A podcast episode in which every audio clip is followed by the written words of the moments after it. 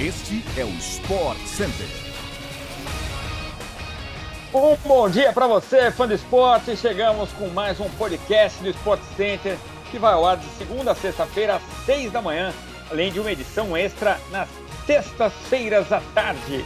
Eu sou o Edu Elias. Não se esqueça de seguir nosso programa no seu tocador preferido de podcasts. O Sport Center, você sabe, também chega diariamente na TV, ao vivo pela ESPN no Star Plus. Hoje são quatro edições: 11 da manhã, 4 da tarde, 5 para as 8 da noite e às 11h30 eu tô nessa, fechando o dia. Vamos lá, sobe o som.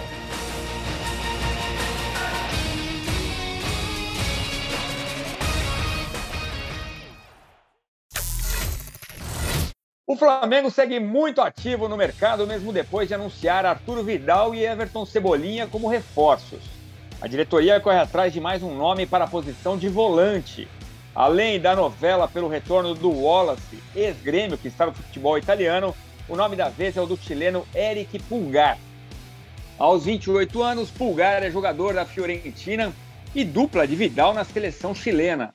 O Flamengo tem contatos avançados com o volante e com a Fiorentina e espera por um desfecho feliz da negociação nos próximos dias. O extracampo do jogador, no entanto, foi motivo de críticas da torcida rubro-negra nas redes sociais. Isso porque o Pulgar foi preso em 2013, no início de sua carreira, depois de atropelar um idoso que acabou morrendo. Ele deixou a cena do crime sem prestar socorro. Além da condenação, o jogador esteve envolvido em uma acusação de estupro ainda este ano.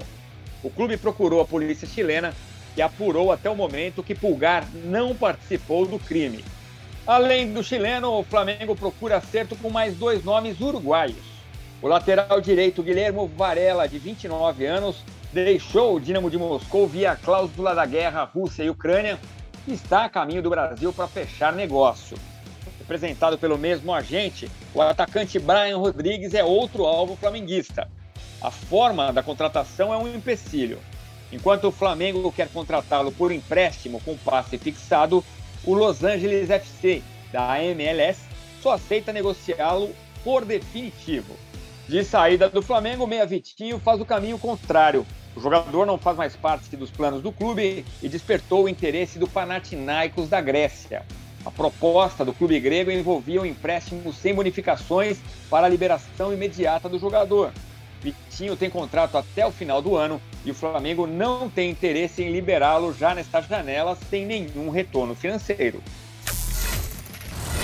Vamos para a Europa. Por lá, quem segue com tudo na janela de transferências é o Barcelona. O clube confirmou mais uma contratação e mais um chapéu no Chelsea. Após vencer a disputa pelo atacante Rafinha, o Barça também confirmou a chegada de Jules Koundé, agora ex-Sevilha. Aos 23 anos, Condé liderava a lista de jovens promissores da posição e foi muito disputado no mercado. O jogador troca de clube na Espanha em negociação de 50 milhões de euros, mais de 270 milhões de reais. O valor pode aumentar em mais 50 milhões de reais após cumprimento de metas. A proposta do Barcelona foi inferior, mas valeu a vontade do jogador, que deve assinar contrato nos próximos dias. A contratação mais midiática da América do Sul não rolou no Brasil, não. Luizito Soares, ídolo uruguaio, retornou ao clube que o revelou para o futebol. O atacante de 35 anos assinou nesta quarta-feira um contrato até o final do ano com o Nacional do Uruguai. Luizito será recebido com festa no aeroporto em Montevidéu, com data a confirmar. Segundo o presidente, o clube nacional, aliás, que fez parte da formação do Luiz Soares, corre para tê-lo já nesta sexta-feira, mas a chegada pode ser adiada para domingo.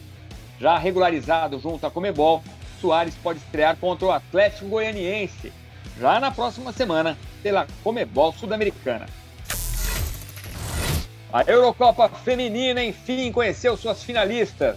Dona da casa, a seleção da Inglaterra enfrentou a Suécia na semifinal, já estava garantida na final após a quinta vitória em cinco jogos na competição. A seleção inglesa, inclusive, chegou ao vigésimo gol em cinco jogos, tendo sofrido apenas um. Contra a Suécia, vitória emblemática por 4 a 0 na semifinal. A outra finalista é a Alemanha, também invicta e também 100% na competição. A seleção enfrentou uma forte França, e conseguiu avançar em um jogo muito parelho. Alexandra Pop marcou o primeiro gol ainda no primeiro tempo, viu a França empatar em um gol contra, mas decidiu a partida aos 30 da segunda etapa. 13 gols feitos e apenas um sofrido pelas alemãs no torneio. Os fãs da Eurocopa conhecerão a campeã neste domingo, à uma da tarde, ao vivo pela ESPN no Star Plus. Que jogo é esse, hein? Chegamos ao fim de mais um podcast do Sport Center. Voltamos amanhã com mais um episódio às seis da matina no seu agregador favorito de podcasts. Obrigado pela companhia, fã de esporte. A gente se vê. Até a próxima.